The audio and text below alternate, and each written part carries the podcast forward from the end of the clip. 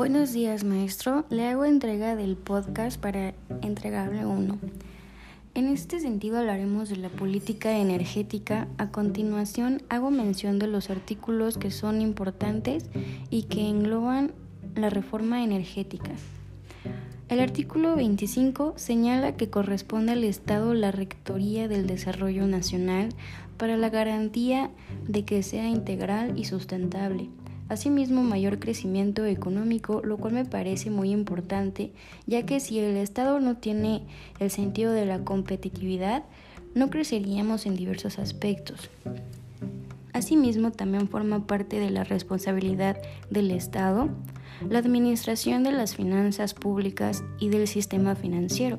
En pocas palabras, este artículo nos dice que es el Estado quien tiene diversas responsabilidades con el fin de haber un crecimiento económico a nivel nacional. Haciendo mi análisis en el artículo 27, además de tocar puntos específicos de lo natural, hablamos del petróleo y los hidrocarburos, es importante mantener a raya para obtener ingresos para el Estado, para el vasto desarrollo de las empresas productivas y la nación. De igual manera, todo lo que conlleva este artículo habrá de usarse para fines pacíficos, ya que si hablamos de energías nucleares hay que tener cuidado y saber cómo manejarlas. Además, de el buen uso y manejo de las diferentes energías que atiende, es importante la administración de todo lo que comprende, seguir renovando los recursos y mantenerlos o tratar de atenderlos de manera ética y profesional. Luego entonces el artículo 28 creo que se liga con los anteriores, ya que además de la disciplina que deba aplicarse en el buen mantenimiento de las energías y demás, se aplican las leyes que fijarán las bases para que señalen los precios máximos a los artículos necesarios para la nación. Adicional a esto, me parece importante mencionar lo siguiente. La Secretaría de Energía que se encarga de la administración y regulación de los recursos energéticos del país. La Comisión Nacional de Hidrocarburos. Esta tiene como objeto fundamental regular y supervisar la exploración y extracción de los carburos de hidrógeno que se encuentren en el estado físico. La Comisión Reguladora de Energía lo establece el artículo 28 constitucional esta comisión está dotada de autonomía técnica operativa y de gestión con responsabilidad jurídica propia. Esto significa que dispone de sus ingresos derivados de las contribuciones establecidas por los servicios que presta. El Centro Nacional de Control de Gas y Agencia de Seguridad.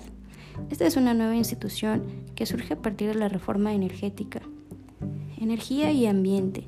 Constituye como algo esencial vital para el desarrollo del país que puede tener consecuencias beneficiosas de carácter global o local. Asimismo, el ambiente y la energía son esenciales para el desarrollo sostenible. Por último, quisiera agregar mi interpretación de lo que es el gas shale, conocido también como el gas de lutitas.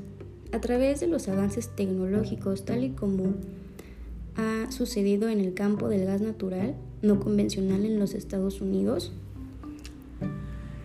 Por esto mismo México ha tenido un lugar importante en cuanto a la existencia de su territorio para prospectivos de gas shale. Se dice que esos pueden contribuir a un manejo y mejor suministro energético e impactar favorablemente el desarrollo nacional y local. Posee las mismas características que el gas natural convencional. La mayoría del gas de equisto se emplea para elaborar combustibles, generar energía eléctrica y para industria y de igual manera doméstico. Asimismo, dado que el gas se encuentra atrapado en los sedimentos de equisto, su extracción se hace a través de la técnica de fractura hidráulica o el fracking esta técnica parte de la perforación de un pozo vertical, la cual una vez alcanzada la profundidad deseada, viene acompañada de una perforación horizontal que puede extenderse entre 1 y 1.5 kilómetros. Le agradezco por la atención, maestro. Que tenga un excelente inicio de cuatrimestre.